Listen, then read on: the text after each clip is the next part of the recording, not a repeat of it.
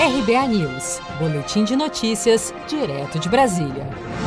Segundo dados preliminares divulgados pelo Tribunal Superior Eleitoral, 33,1% dos pedidos de candidaturas para as eleições deste ano foram feitos por mulheres. A Lei 9.504 de 1997, alterada em 2009, determina que cada partido ou coligação preencherá o mínimo de 30% e o máximo de 70% para candidaturas de cada sexo. Os números tiveram variações mínimas desde 2016, quando 31% dos pedidos de candidaturas encaminhados à Justiça Eleitoral foram de mulheres. Os percentuais, tanto de 2020 quanto de 2016, ficam próximos ao limite mínimo determinado pela legislação eleitoral. E a Justiça Eleitoral ainda tem outra preocupação. Nas eleições de 2018, foram registrados 24 casos de candidaturas que não receberam um único voto sequer, nem do próprio candidato, sendo que 21 delas eram de candidatas mulheres.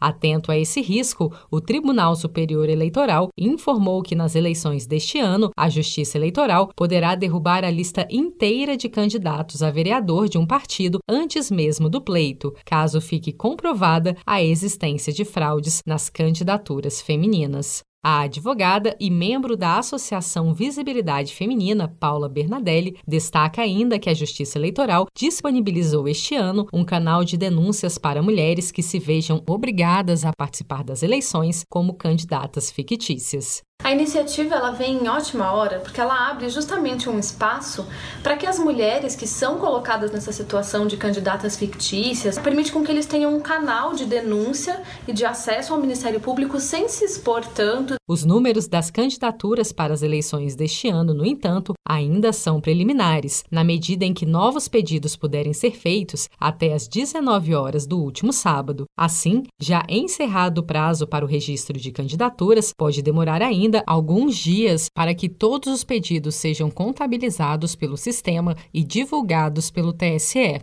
Seja para conquistar sonhos ou estar seguro em caso de imprevistos, conte com a poupança do Sicredi. A gente trabalha para cuidar de você, da sua família e proteger as suas conquistas. Se puder, comece a poupar hoje mesmo. Procure a agência Sicredi mais próxima e abra sua poupança. Sicredi, gente que coopera cresce com produção de Felipe Andrade de Brasília, Daniele Vaz.